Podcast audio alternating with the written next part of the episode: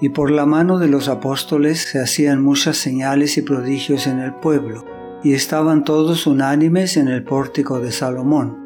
De los demás ninguno se atrevía a juntarse con ellos, mas el pueblo los alababa grandemente. Y los que creían en el Señor aumentaban más, gran número así de hombres como de mujeres, tanto que sacaban los enfermos a las calles y los ponían en camas y lechos para que, al pasar Pedro, a lo menos su sombra cayese sobre alguno de ellos. Y aun de las ciudades vecinas muchos venían a Jerusalén, trayendo enfermos y atormentados de espíritus inmundos, y todos eran sanados. Hechos capítulo 5 versículos 12 al 16.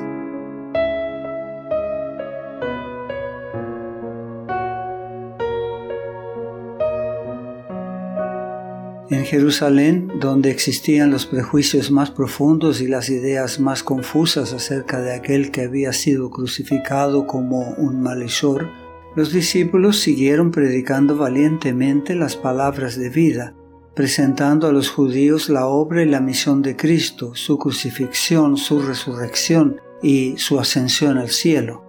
Los sacerdotes y magistrados escuchaban con asombro el testimonio claro e intrépido de los apóstoles. El poder del Salvador resucitado estaba sobre los discípulos y su obra, acompañada de señales y milagros, aumentaba cada día el número de conversos.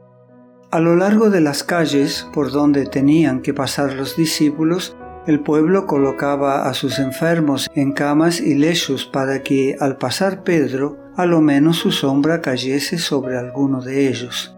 También de los pueblos vecinos a Jerusalén traían personas enfermas y atormentadas por espíritus malignos. Las multitudes acudían a los discípulos y los sanados proclamaban las alabanzas de Dios y glorificaban el nombre del Redentor. Los sacerdotes y gobernantes vieron que Cristo era exaltado por sobre ellos. Cuando los saduceos que no creían en la resurrección oyeron a los apóstoles declarar que Cristo había resucitado de entre los muertos, se enfurecieron, comprendiendo que si se permitía a los apóstoles predicar a un Salvador resucitado y obrar milagros en su nombre, la doctrina de que no habría resurrección sería rechazada por todos y la secta de los saduceos pronto se extinguiría. Por su parte, los fariseos se enojaron al percibir que las enseñanzas de los discípulos propendían a eliminar las ceremonias judaicas e invalidar los sacrificios. Hasta entonces, todos los esfuerzos realizados para suprimir la nueva doctrina habían sido en vano, pero ahora tanto saduceos como fariseos decidieron que la obra de los discípulos debía ser detenida, pues demostraban su culpabilidad en la muerte de Jesús. Llenos de indignación, echaron violentamente mano a Pedro y Juan y los metieron en la cárcel. Los dirigentes de la nación judía habían fracasado rotundamente en el cumplimiento del propósito de Dios para con su pueblo escogido Aquellos a quienes el Señor había hecho los depositarios de la verdad habían demostrado ser indignos de su cometido, y Dios escogió a otros para hacer su obra. En su ceguera, estos líderes dieron ahora rienda suelta a lo que llamaban justa indignación contra los que rechazaban sus doctrinas más preciadas, no admitían ni siquiera la posibilidad de que ellos mismos no entendieran correctamente la palabra o que hubieran malinterpretado o aplicado erróneamente las escrituras. Actuaban como hombres que habían perdido la razón.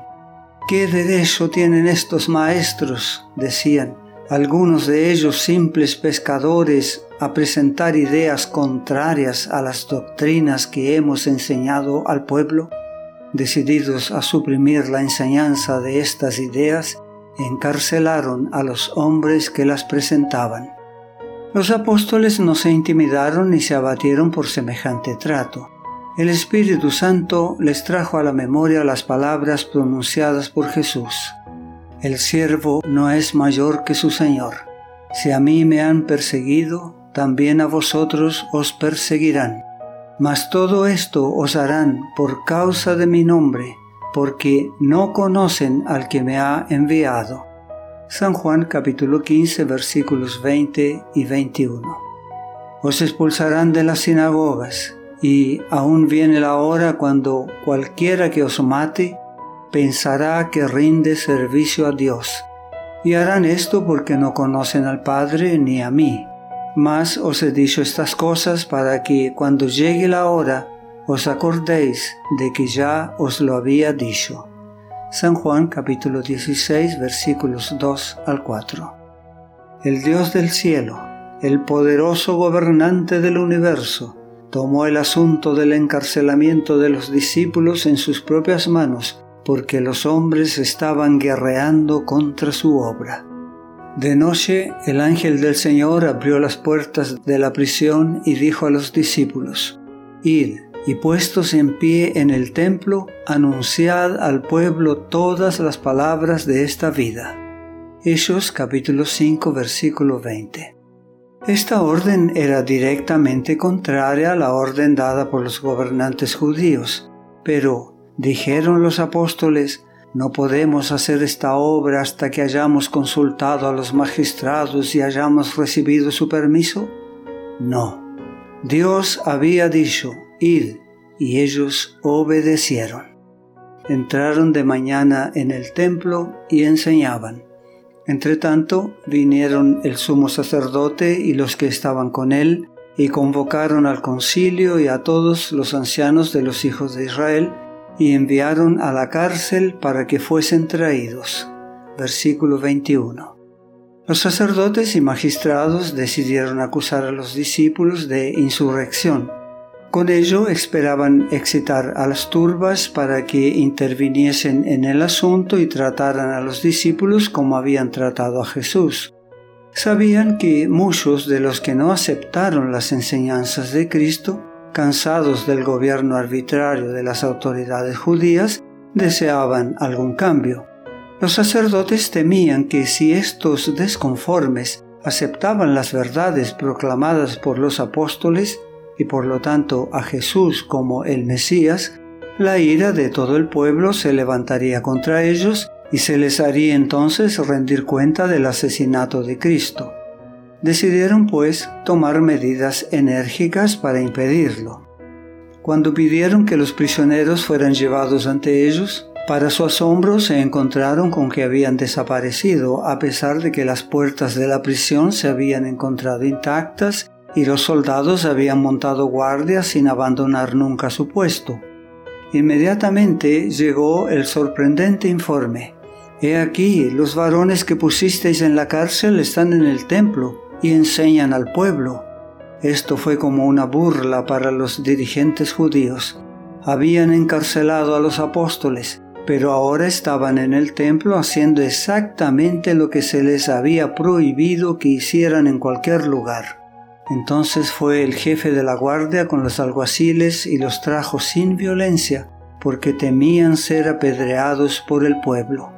Versículos 22 al 26.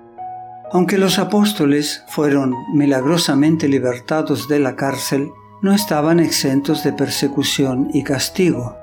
Cristo les había dicho, estando con ellos, Mirad por vosotros mismos, porque os entregarán a los concilios y en las sinagogas os azotarán, y delante de gobernadores y de reyes os llevarán por causa de mí, para testimonio a ellos. San Marcos capítulo 13 versículo 9. Al enviarles un ángel para que los librara, Dios les había dado una muestra de su amor y la certeza de su presencia. Pero ahora había llegado el momento de que ellos padecieran por amor de aquel cuyo evangelio estaban predicando. No te pierdas nuestro próximo mensaje. La gracia de Dios sea contigo.